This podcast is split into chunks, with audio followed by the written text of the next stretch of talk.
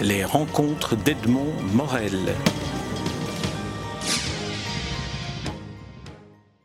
À plusieurs reprises, vous avez évoqué la nécessité de philosophie, mm. l'apport que l'oralité peut, peut ajouter à mm. cette nécessité de philosophie et la crise. Mm. En quoi est-ce qu'aujourd'hui, Michel Onfray, la société de plus en plus virtuelle dans laquelle nous nous trouvons, au niveau des contacts à travers Facebook, à travers Internet, en quoi est-ce que cela a encore accru peut-être cette, cette nécessité et ce qui explique peut-être le succès aussi de l'Université populaire de Caen, où vous réunissez des, des centaines d'auditeurs pour des matières dont euh, on sait qu'elles sont ardues, sont, que vous les traitez avec toute la rigueur de, l'universitaire. Euh, est-ce qu'il y a là euh, un, besoin nouveau qui est né aujourd'hui d'avoir l'oralité, la philosophie et ce que vous apportez dans l'échange direct? Je crois que le besoin, il est aussi vieux que le monde. On a, eu envie de comprendre et de savoir, et, les gens ont beaucoup fait confiance aux magiciens, aux sorciers ou aux prêtres pendant, très longtemps. C'est-à-dire que quand on, euh, quand on est à l'époque préhistorique, le philosophe, c'est souvent le sorcier, qui est souvent le prêtre, qui est souvent le mage, le magicien, qui est souvent le, le médecin euh, de l'âme et des corps. Donc euh, le désir, il est consubstantiel à l'homme, je pense. Simplement aujourd'hui, on est dans une autre configuration, c'est-à-dire qu'à chaque fois qu'il y a eu ce désir, il y a eu des, réponses, parfois des réponses massives et collectives. Et les religions sont des réponses massives et collectives aux questions qu'on se pose. Vous aviez pendant euh, plus de mille ans euh, une réponse clé en main à toutes les questions possibles et imaginables avec le christianisme le bien, le mal, l'amour, comment il faut faire, comment il faut se comporter, comment, etc., la, vie après la mort, euh, enfin toutes ces choses-là, tout ça a été réglé par une métaphysique clé en main, c'était la religion chrétienne. Et puis la religion chrétienne, elle a, elle a vécu euh, comme, comme, comme vivent les civilisations, le temps que vive une civilisation, que vit une civilisation, avec donc une croissance, un acmé, un moment de, puis un moment de décadence, puis de, de disparition il y a eu un moment de, fragmentation où il y a eu d'autres réponses, réponses freudiennes, réponses structuralistes, réponses marxistes. Ce sont des moments où on, considère aussi qu'on peut, clé en main, résoudre tous les problèmes. Le marxisme résolvait tous les problèmes. Euh, quelques questions qui se trouvent posées, le marxisme avait sa réponse. Et puis ça, ça a disparu aussi. C'est-à-dire on s'est retrouvé dans une configuration où plus aucun grand discours ne permettait de résoudre la totalité des problèmes. Donc on se retrouve avec cette double configuration, un vieux désir de savoir, et puis une incapacité à trouver des églises, au sens large du terme, qui pourraient euh, dispenser de penser parce qu'il suffirait d'y adhérer. Donc l'université populaire, elle arrive dans cette configuration-là pas tant virtuel que réel. La virtualité de l'échange, euh, elle existe bien sûr. Il y a Facebook, il y a Twitter, euh, mais il y a le téléphone aussi. Et puis on peut dire qu'après tout, euh, la vieille lettre portée par le facteur, c'était virtuel aussi. ce qui importe, c'est ce qu'on va faire du message. On, a, on transmet un message, puis quelqu'un fait quelque chose de ce message, et puis on peut se rencontrer ou pas se rencontrer physiquement, réellement. C'est-à-dire que si tous les lundis, il y a entre 800 et 1000 personnes à, à mes cours, ce sont vraiment des corps réels qui ont fait le déplacement et qui se trouvent là. Donc il y a une une réalité physique de la euh, présence des, gens qui sont euh, euh, dans la configuration de, l'université populaire. Maintenant, ils viennent avec leurs questions et on vient avec nos réponses. Je dis non parce que c'est une aventure collective, je ne suis pas tout seul dans cette aventure. Et on fait une cartographie, nous, à l'université populaire. Je n'ai pas souhaité que l'université populaire soit un lieu d'endoctrinement il y a des universités populaires très, euh, très euh, attaques, euh, très altermondialistes, très pilotées par le, NPA ou ce genre de choses. on connaît mes positions politiques, je suis athée, mais il y a quelqu'un qui, qui enseigne au, au, séminaire et qui donne des cours à l'université populaire. J'ai écrit contre Freud, mais j'ai une amie psychanalyste qui donne un cours de psychanalyse. Je suis sur des positions de gauche antilibérale, j'ai des amis libéraux qui enseignent là. Donc c'est un lieu de débat et de cartographie, l'université populaire de Caen. Donc je dis voilà, ici vous avez, euh, euh, vous avez un fleuve, là vous avez un ruisseau, là vous avez un marécage, ici vous avez une montagne, là vous avez une plaine, là vous avez des, bêtes dangereuses, euh, voilà. Voilà une boussole et faites votre trajet nous cartographions et nous invitons à ce que chacun fasse son voyage. On ne dit pas c'est le voyage qu'il faut faire. Voilà comment il faut vous comporter. Depuis 11 ans, je dis voilà comment euh, Taureau s'est comporté, comment Montaigne s'est comporté, comment Épicure s'est comporté. Je ne dis pas devenez disciple d'Épicure, de Taureau, de Montaigne ou je ne sais qui. Je dis voilà, ce sont des propositions existentielles qui sont faites et depuis 12 ans, 11 ans, la 12, et je, fais cette cartographie à chacun de, de, faire ce qu'il veut de ce que je distribue comme savoir. Au cours de la, présentation à laquelle euh, on a assisté ici au Conservatoire de, Bruxelles, plusieurs grands noms ont été cités. Alors j'aimerais qu'on en évoque deux, Camus et Montaigne. J'ai eu le sentiment, en entendant le début de votre présentation hier, où vous évoquiez vos origines sociales, euh, euh, vos parents, que vous avez une sorte de, fraternité avec Albert Camus. Et d'une certaine manière, euh, on pourrait imaginer que les universités populaires du théâtre sont une sorte de matérialisation nouvelle de cette fraternité, quand on sait combien l'œuvre de Camus alterne la philosophie, le théâtre et le roman. Le roman dans votre œuvre, c'est peut-être votre journal pour reprendre la, la, trilogie des œuvres. Oui, non, non, moi je, je, je n'ai pas écrit de roman, je ne sais pas écrire de roman je pourrais écrire des romans comme on en fait, là, comme on en voit, des trucs en 120 pages où on raconte euh, comment on a trompé sa femme, ou comment on a, appris qu'on avait le sida, ou comment, euh, enfin, j'ai pas le sida, ceci dit, pas que je sache, mais, ou comment, euh, j'en sais rien, enfin, je veux dire, tous ces petits romans où chacun raconte une un fragment de sa vie privée, ou comment j'ai couché avec Strauss-Kahn, enfin, je veux dire, bon, on peut faire ce genre de choses sans difficulté, c'est pas ça, qui m'intéresse. Pour moi, le roman, c'est autre chose. pour moi, c'est Don Quichotte, c'est Gargantua, c'est Belle du Seigneur, donc, euh, je ne sais pas faire ça. Ça, faut un génie que je n'ai pas, c'est qui est le génie de l'imaginaire. Moi, j'ai pas d'imagination. Euh, je ne sais pas si vous avez assisté à la pièce hier, à la lecture de la pièce, mais tout ce que dit Eichmann, il l'a pensé. Tout ce que dit Kant, il l'a pensé aussi. Moi, j'ai juste agencé des paroles euh, qui, qui ont été dites par des gens, enfin des idées, en leur donnant des paroles à ces gens-là, mais j'ai rien inventé. J'ai vraiment rien inventé. Euh, je ne sais pas faire de la fiction. J'ai un problème assez hystérique à la, vérité. Moi, j'ai été euh, éduqué comme ça. J'ai fait 4 ans d'orphelinat avec des prêtres salésiens qui, qui, qui, font que j'ai le sens de la vérité. J'ai du mal à mentir. Je mens comme tout le monde, mais je mens par omission. Je dis pas.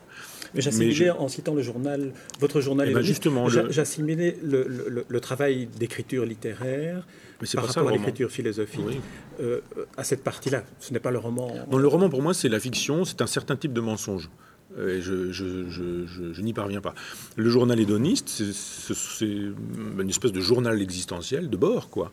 C'est-à-dire que euh, il y, a des voyages, il y a des notes de lecture, il y a des, des, textures des opéras, il y a des, euh, coups, de gueule sur un sujet particulier. Le journal hédoniste, c'est essentiellement un texte que j'écris à un moment donné sur un sujet particulier, puis j'en reprends un, un, autre texte sur un autre sujet, puis voilà, voilà, voilà quoi. Mais c'est toujours en partant de ma vie de ce que j'ai ressenti, vécu, expérimenté, des rencontres, des lectures ou ce genre de choses. Le... Donc j'ai fait des choses, hein. j'ai fait une bande dessinée, enfin j'ai fait un scénario de film qui a donné une bande dessinée, j'ai fait un livret d'opéra, j'ai fait une pièce de théâtre au sens classique du terme, j'ai fait une espèce de série poétique, lyrique qui a été mise sur scène, etc. J'ai pu faire des choses comme ça, mais pas de roman, parce que je n'ai pas de talent pour ça. Par contre, les deux points communs qu'on peut retrouver entre Camus et vous, c'est le théâtre, avec cette pièce que vous avez écrite, et peut-être aussi maintenant avec l'Université populaire du travail, du théâtre, du théâtre pardon, du, travail, une, une, un moyen peut-être de, retrouver ce que Camus disait être sa famille et une sorte de, de bonheur dans, mm. dans, dans, la famille du théâtre qu'il trouvait. Oui, mais bon, Camus, c'est quand même grand. Hein. Je ne vais pas me comparer, ça n'a pas grand-chose à voir. Il y, a des philosophes que, que j'aime et des philosophes que j'aime moins. J'aime les philosophes qui, qui font des efforts pour coïncider avec ce qu'ils disent il ne s'agit pas d'être héroïque, mais simplement d'éviter de faire comme Sartre, c'est-à-dire d'enseigner exactement l'inverse de ce qu'on a été. Il y a chez Camus une invitation à, la pensée modeste, à la vie modeste, à, la, congruence, je dirais, entre la pensée et la vie. C'est ça qui m'intéresse chez Montaigne, c'est ça qui m'intéresse chez Camus, c'est ça qui m'intéresse chez Nietzsche. Les philosophes que j'aime sont des gens qui ont donné l'exemple, sont des gens qui ont enseigné ce qu'ils ont vécu et vécu ce qu'ils enseignaient. C'est pas le cas de tous les philosophes. Et, c'est pas le cas de Heidegger, c'est pas le cas de Sartre, c'est pas le cas de, etc., etc., de Beauvoir, c'est pas le cas de Freud, c'est pas le cas qui ont été beaucoup des imposteurs. Et, donc, euh, ce qui m'intéresse dans, la philosophie, c'est ça, c'est de d'articuler la théorie et la pratique. Et au, point d'articulation, il y a l'écriture, toujours pour moi. C'est-à-dire que si j'écris, on me dit aujourd'hui, il y a une espèce de cabale, je ne sais pas quoi, qui, qui a décidé qu'on ne me publierait plus jamais, plus aucun éditeur, j'écrirai encore. C'est-à-dire que je dissocie l'écriture et la publication. Je suis très heureux, je suis publié, les éditeurs me courent après, j'ai la chance d'avoir des lecteurs, je vis de mes droits d'auteur, donc je suis le plus heureux des hommes. Mais euh, je, dissocie, je n'écris jamais un livre en me disant il faut que je pense à mes lecteurs, euh, j'écris un livre parce que ça fait de la clarté euh, en moi. parce que ça me permet de, clarifier une lecture, un, rapport à mon corps, un rapport au monde, un rapport aux, autres, au cosmos, aux femmes.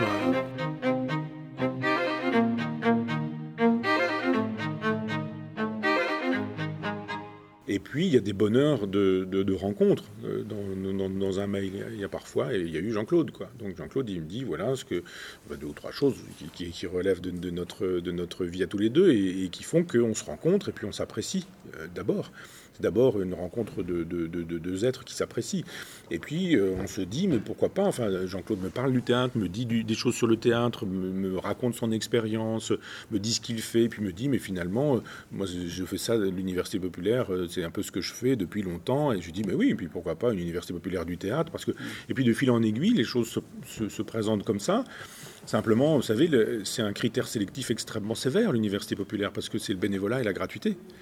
Donc tous les gens qui me voient, qui me disent ouais, on a envie de faire ça, venez faire une université populaire. Je dis, vous êtes gentil, mais moi je ne peux pas faire des universités populaires partout où je passe. Il faut que ça surgisse d'un terreau et que les gens aient envie. C'est souvent une équipe, une bande de copains qui, 3, 4, 5, font, font quelque chose. Et puis après, ce sont des gens qui croient à leurs idées, parce qu'on ne peut pas euh, être bénévole, gratuit, donner du temps, de l'énergie, ne pas être payé, chercher de l'argent, parce que le bénévolat, ça coûte. donc euh, quand on vous dit, euh, on va faire un truc bénévole ici, mais qui va payer l'électricité, qui va payer le chauffage, qui va payer l'assurance, qui va payer les, flyers, qui va payer tout ça. Donc il faut trouver des budgets pour rembourser les frais des gens qui n'ont pas à payer pour travailler gratuitement, donc payer des trains, payer des restaurants, payer ce, genre de choses. Donc là, c'est vraiment un critère extrêmement sélectif tous les petits malins qui veulent faire des choses, mais qui disparaissent dès qu'il faut passer à l'acte, euh, c'est facile euh, d'opérer une séduction. Simplement, Jean-Claude, ça fait des années qu'il fait ça. Donc, euh, c'est pas moi qui lui ai appris le bénévolat, qui lui ai fait découvrir le bénévolat, qui, etc. Il faisait déjà une université populaire du théâtre, Jean-Claude. Donc euh, on, a convenu, lui et moi, simplement, on est convenu, lui et moi, de, simplement faire ensemble ce qu'on pouvait faire euh, en appelant ça Université populaire du théâtre et en disant euh, on associe nos forces pour que le philosophe et l'homme de théâtre puissent proposer au public ce qui devient l'UP du théâtre.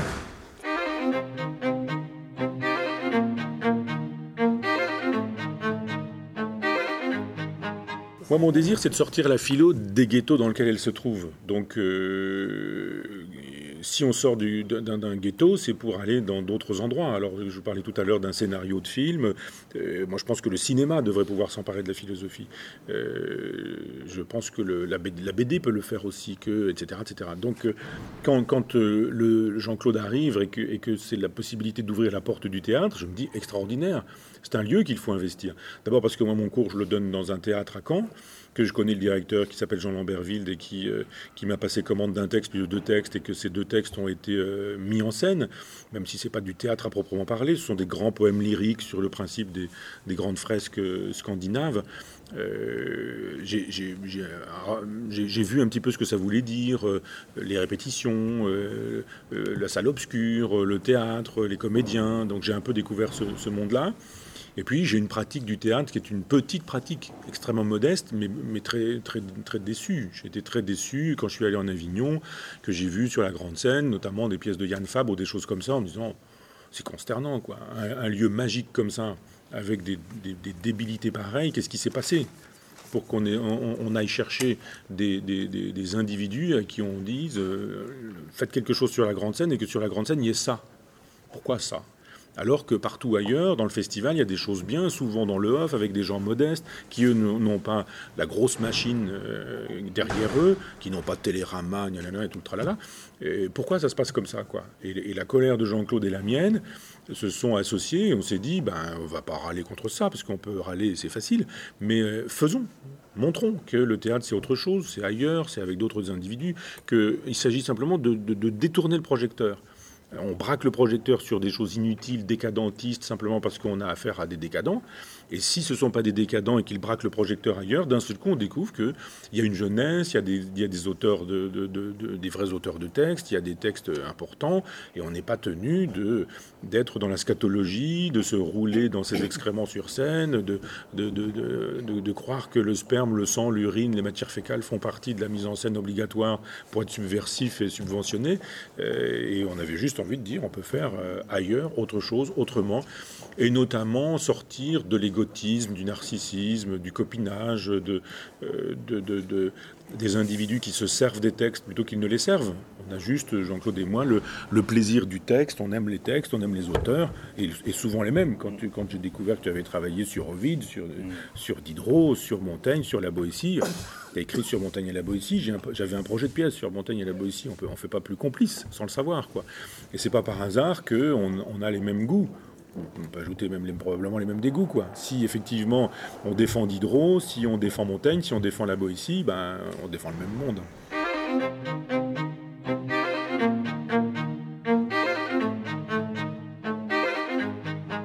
Qu'est-ce que ça, a apporté à, Montaigne, selon vous, de, dicter plutôt que d'écrire? Plus de spontanéité, plus de proximité avec la vie réelle? D'abord, c'est quelqu'un qui, continue une pratique ancienne. C'est comme ça qu'on faisait précédemment.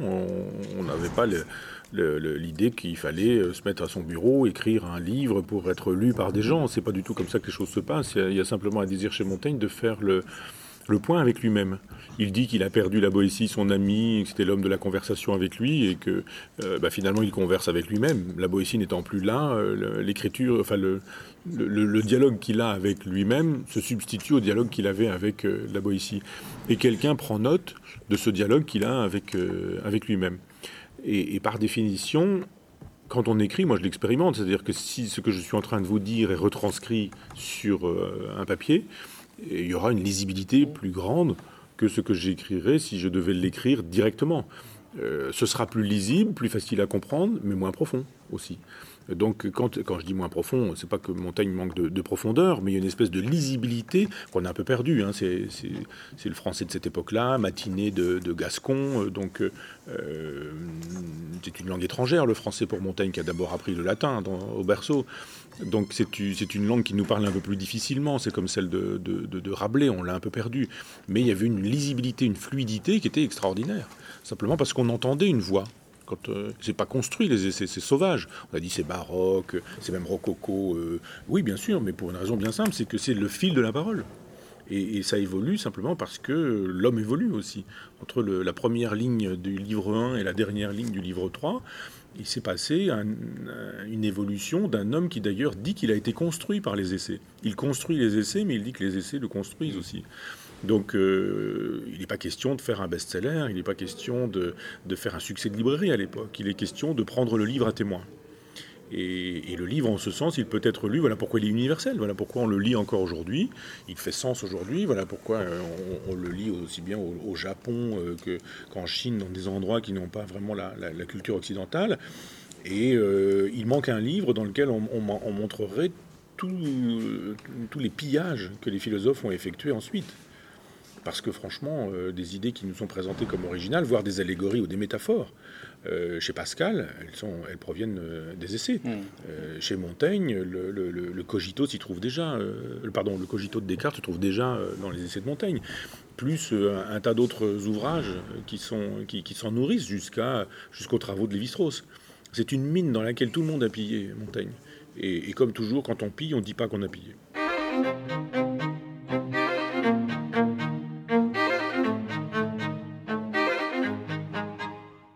Vois, j'ai vu la page, parce que c'était lui, parce que c'était moi, du manuscrit original, pas du, de l'édition originale et du texte de, de, Montaigne. Et il y a un truc très émouvant, c'est que bon, il écrit, c'est imprimé, et puis il écrit dans la marche parce que c'était lui. Et puis à un moment donné, il réécrit, virgule, parce que c'était moi. Ce sont deux, deux encres différentes. Et, et, on voit la pensée en train de se faire. Quoi. Le texte, euh, ce que donne le texte et ce à quoi il ajoute au texte qui aura été donné par le texte lui-même. Et on se dit, il aurait continué, il aurait, ajouté, il aurait refait une édition à partir de ça, à laquelle il aurait ajouté des paroles. Et, de fait, c'est une vraie pensée vivante, mm. qui ne s'arrête qu'avec lui. Quoi. Et quand on va dans le théâtre, dans la pièce de Jean-Claude Idé, et peut-être dans celle que vous avez cessé d'écrire, puisque Jean-Claude bah, l'avait écrite. Jean-Claude l'ayant écrite, euh, je ne l'écrirai pas. ça paraît normal.